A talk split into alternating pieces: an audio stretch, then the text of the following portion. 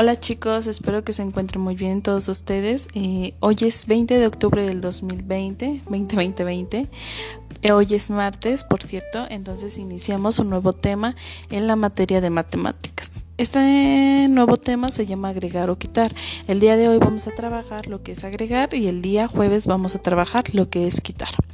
Agregar es aumentar elementos, lo que quiere decir que hacemos mayor una colección. Por ejemplo, si tengo dos soles, dos soles y agrego tres soles, ahora ¿cuántos tengo? Exacto, tengo cinco soles.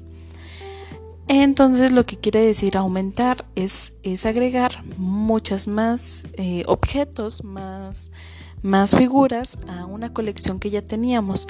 Pero no sé si recuerdan los temas pasados en el que trabajamos este más o menos algo así, pero las colecciones no se revolvían, eran de una sola cosa, un solo objeto o un solo tipo de figura. Ahora sí podemos revolver.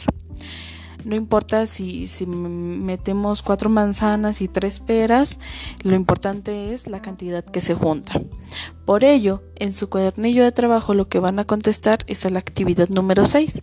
En esta van a dibujar la cantidad que falta para que obtengas la misma cantidad del tercer rectángulo. Van a contar la cantidad del, del primer rectángulo que se encuentra a su mano izquierda luego los que se encuentran a su mano derecha y van a decidir cuántos son los que les faltan mm, eh, al primero para completar esta, esta figura.